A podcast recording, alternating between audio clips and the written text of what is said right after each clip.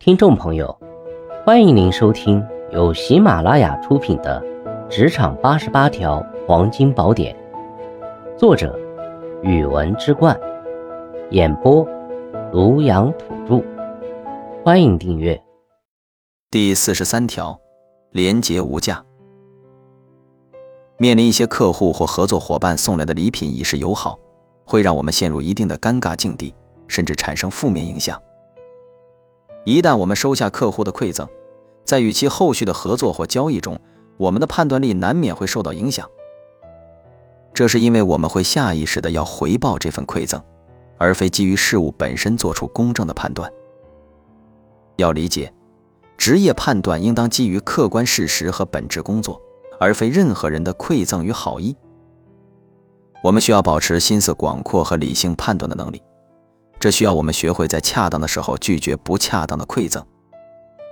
一旦我们收下合作方的礼物，无形中也就会让外界觉得我们在这层关系上存在利用的可能性。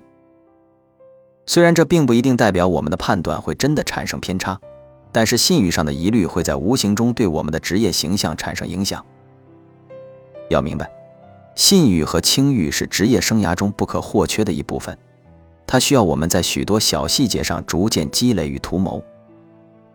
礼尚往来并非明智之举，廉洁才是上策。一旦我们在某个客户或合作方那里收受过礼物，那么在日后需要对其做出严肃判断时，我们难免会感到左右为难。这是因为我们会下意识地在两者间寻找平衡，而非基于本职工作的要求做出决定。要理解。每一份馈赠都有其预期的回报，这让我们在应有的判断与位置上变得微妙起来。清廉才能让我们的判断不致扭曲。